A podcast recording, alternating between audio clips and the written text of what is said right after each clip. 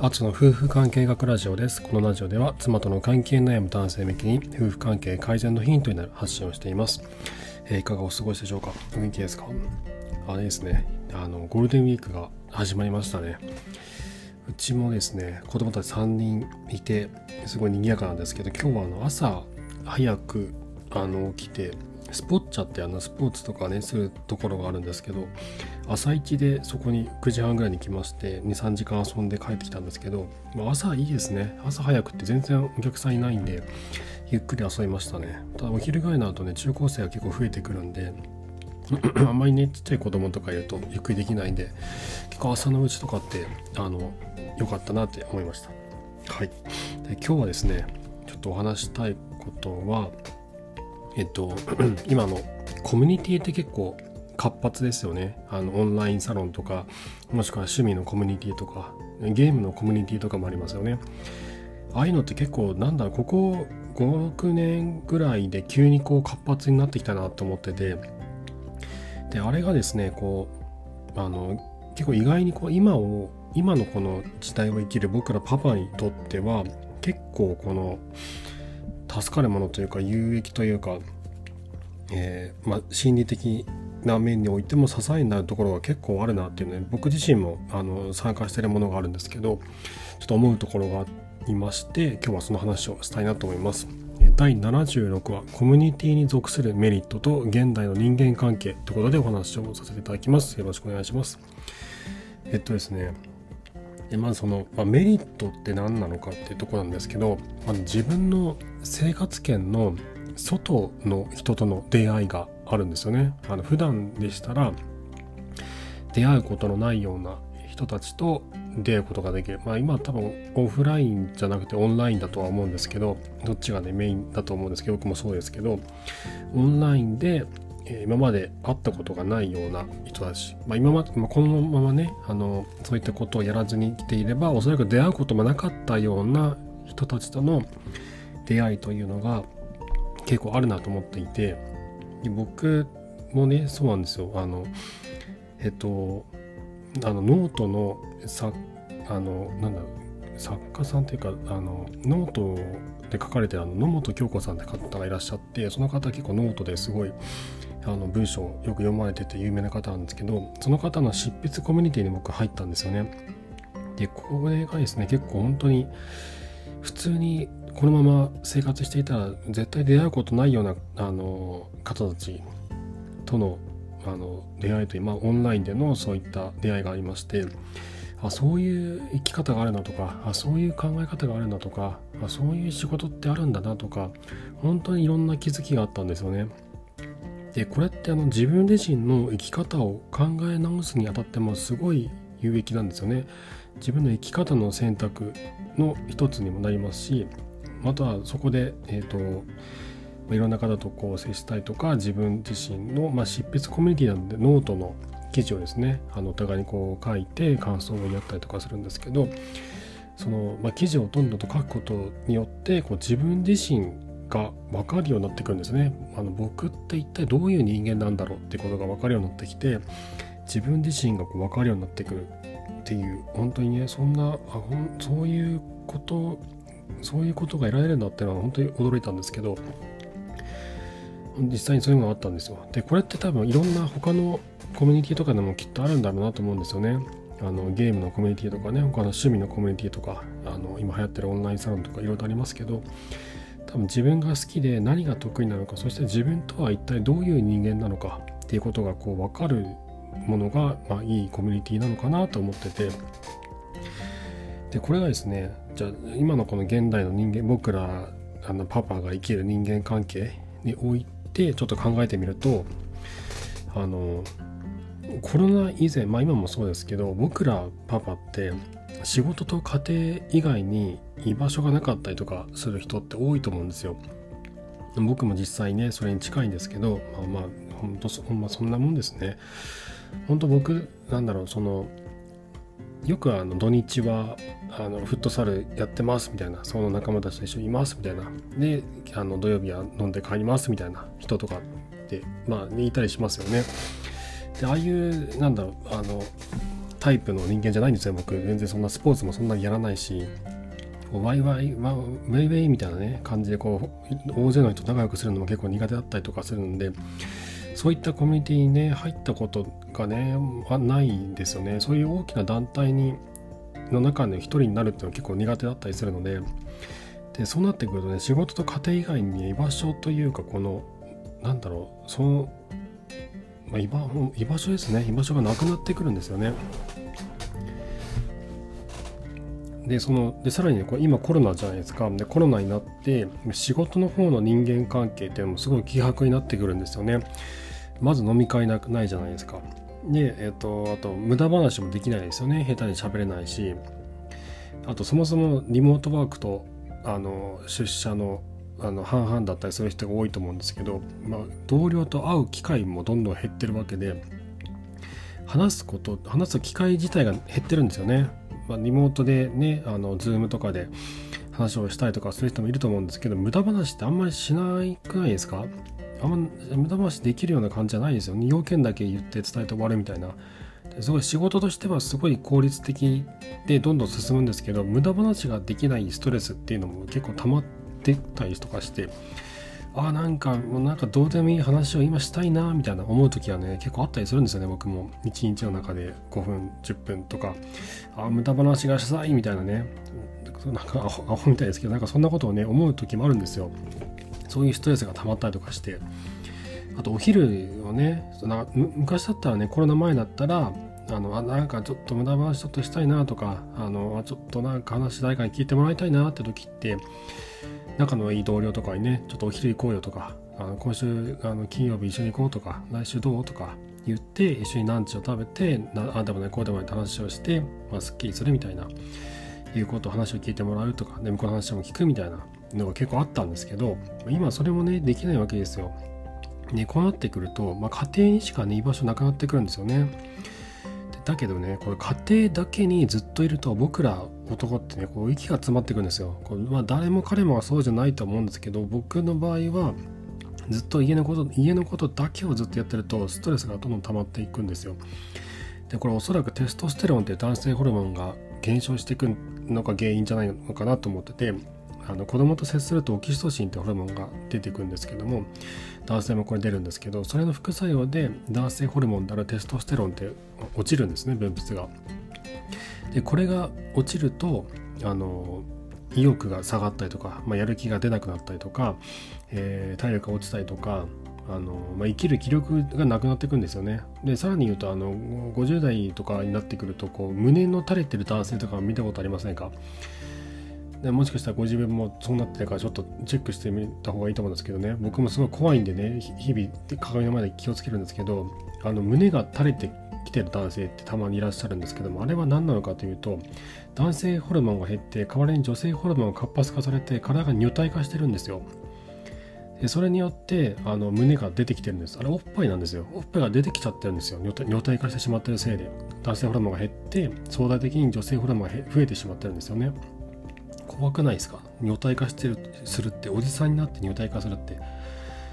ね、このおじさんになっていくっていうこと自体もねこうなんとか避けたいなってあなんかそんなあのなんかねそのなんか嫌がられるおじさんになりたくないなって思ってるととだけどもさらに体が女体化していくっていう恐怖もあって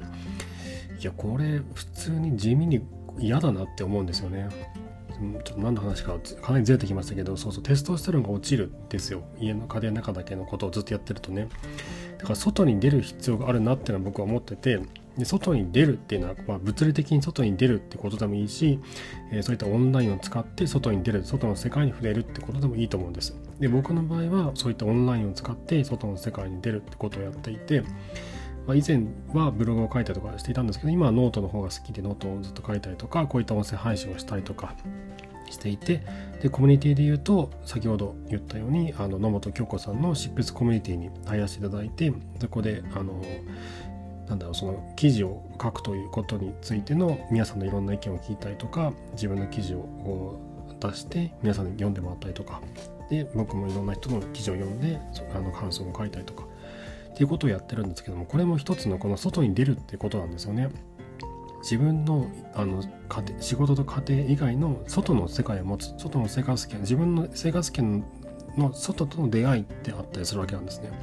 でこれがすごく良かったなと僕は思ってて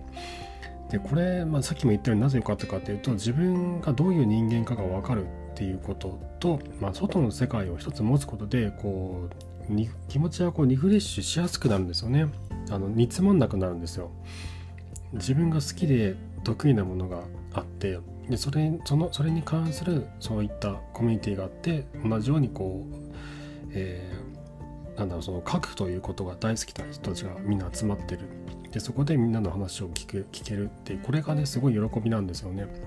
自分がすごくこう生きやすくなったなっていうことをすごくよく感じてて。なのでこの今特にねこのコロナになってからの僕らパパっていうのは本当にこう居場所がなくなってきてるなと思うんですよねさっきも言ったように仕事の中で、ま、無駄回しもできないしランチ行ったりとかもできないし人間関係希薄になってますよねじゃあじゃあ家庭かまあ、家庭しかないわけですよ。あと外にね、ちょっとじゃあ、あのま、例えばね、コロナ前、毎週末フットサル行ってた人が、コロナコロナになってからも行けるかっていうと、そうでもないわけじゃないですか。緊急事態宣言が何回も出たりとか、あのまん延防止なんちらが出たりとかで、気軽にね外の世界の人たちとオフラインで出会ったりとかする遊んだりとかっていうこともできなくなってくるそうなるとあの僕みたいにこうね、まあ、ずっとこう何ですか家の中でいろいろやるのが好きだった人以外の外でワイワイやるのが好きだった人たちもあのいやおもなくこう家の中にこうとどとどあのとどまることになるわけですよ。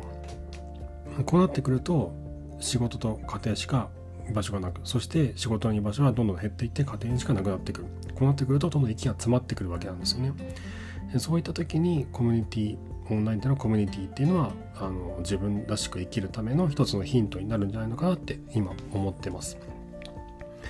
でねじゃあ何を選んだらいいのかっていうことなんですけど自分が何だろうこの必要とするものであったりとかちょっとでも心が動いたものを気軽に選ぶのがいいかなと思うんですよね。で僕の場合はノートを書くのが好きだったんですけどあの、まあ、妻との関係の悩む男性向けに夫婦関係論ってことで書いていたんですけど、まあ、同じような話ばっかりになっちゃうんですよねどうしても。なぜならそのある程度の理論っていうのはもう確立されてるわけであのそういったことをこう書こうとしてもどうしても同じことの繰り返しになってしまってどうしようかなってちょっと悩んでたんですよね。でそこであのずっと野本京子さんのノートが僕は好きでずっと読んでいて執筆コミュニティ始めますっていうのを朝起きてあの野本さんいつも6時半に記事アップするんですけどそれを読んでですねあこれあこれだと思ったんですよねこれやりたいと自分が今何をこれから書いていきたいのかあのすごく悩んでたのででまあその妻との関係に悩む男性を助けたいという気持ちが一番にあったんですけどもじゃあ記事を書くってことにちょっと煮詰まっていたのであこれだと思ったんですよね。でも勇気出なかったんですよ。その場で申し込める申し込むこともできたんですけど朝起きて6時半に起きてね読んですぐに申し込むこともできたんですけどちょっと迷ったんですよね。どうしようと。他の人もいるんだよないろんな人がいるんだろうなってなんかいろんな人の輪の中にこう入るのがね僕もともと結構苦手だったりするんであのなんかちょっと気まずいなというかどうしたらいいんだろうどんな人がいいんだろうなとかすごく不安だったんですよ。だけどもそのお昼の時間12 11時半ぐらいとかですかね妻とご飯食べながらいやちょっとやっぱりやろうと。思ってその場で食べなお昼を食べながらすぐ申し込んだんですよねそしたらちょうどよくあのまだ店員が閉まる前だったんで間に合ったんですけど本当にねもうちょっとでも心が動いてあこれちょっといいなって思ったものに気軽にこう入ってみるとあ意外にこれ良かったなっていうのも結構あったりすると思うんですよね。でもしなんかあちょっと違うなと思ったら、ね、やめればいいだけなんでね簡単にやめれますからそうねどんなもんでも。だから何がいいかっていうのは、まあ、自分が必要とする例えばその勉何か勉強してるものが英語を勉強してますとかでじゃあその営業英語をこう学んでるコミュニティがあったとしてじゃあこれ必要だから入ってみようかなとかでもいいし僕みたいにのあの記事を書くのが好きとか何かするのが好きでそれに関して第一線でやってる方のコミュニティがあったとしたらあちょっといいなとちょっとでも心が動いた時に、まあ、気軽に入ってみるっていうのがいいんじゃないのかなって思ってます。まあ、あとは人で選ぶってのもありますよね。自分が好きな方好きなクリエイターのコミュニティを選ぶとかでもいいんじゃないのかなって思ってます。で僕もですねあのノートのサークル機能を使って一応サークルをやってるんですね。でえっと、まあ、夫婦関係妻との関係の悩む男性向けに夫婦関係オンラインカウンセリングってことでカウンセリングをノートのサークル機能を使ってやってるんですけど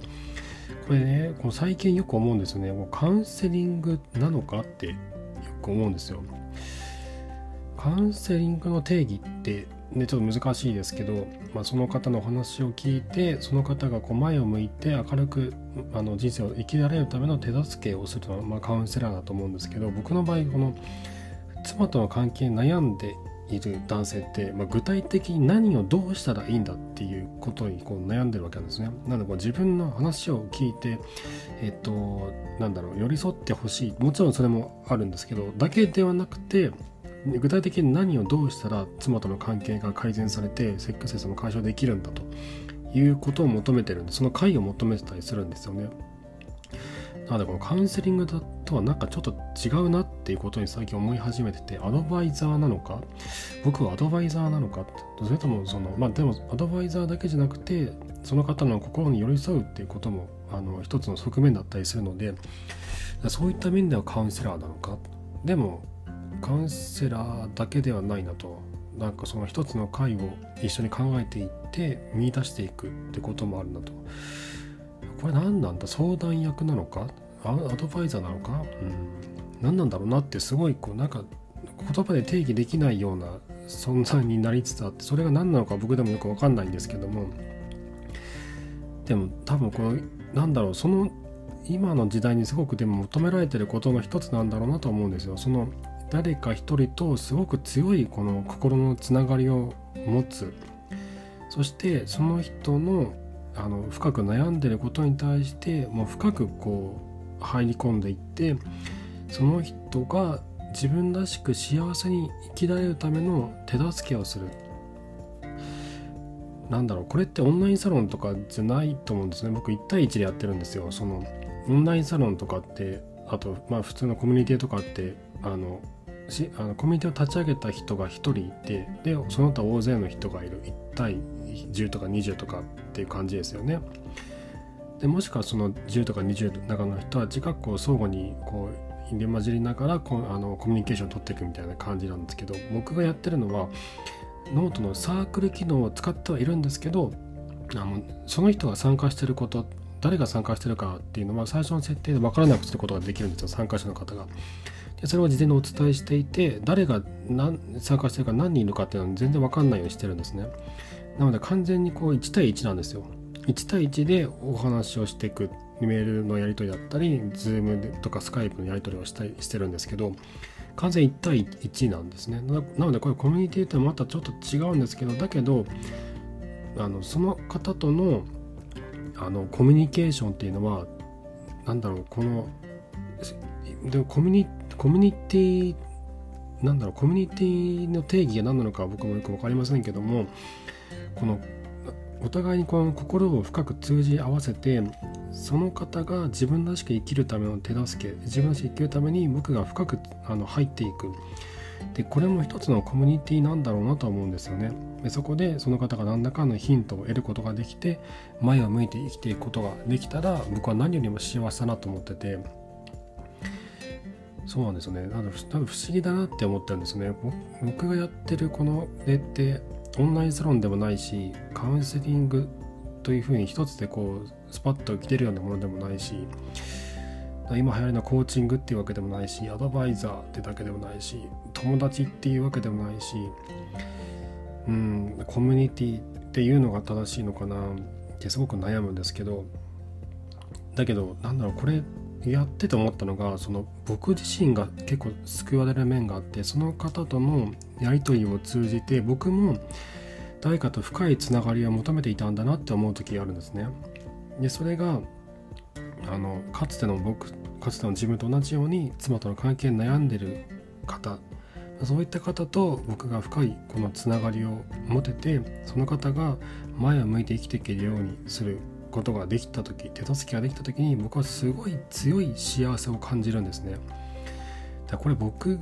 僕自身も救われてるんですよ。そう。なのでこうコミュニティを立ち上げて行っている人自身も多分救われる面もあると思うんですよね。はいということでね結構ちょっと長く話になってしまったんですけども今日はコミュニティに属するメリットと現代の人間関係ということでお話をさせていただきました。ちょっとまとめますと、まあ、コミュニティというとオンラインサロンとかゲームのコミュニティとか趣味のコミュニティとかいろんなものがありますけどこれってそもそも何なのかというと生活圏の自分の生活圏の外との出会いであり、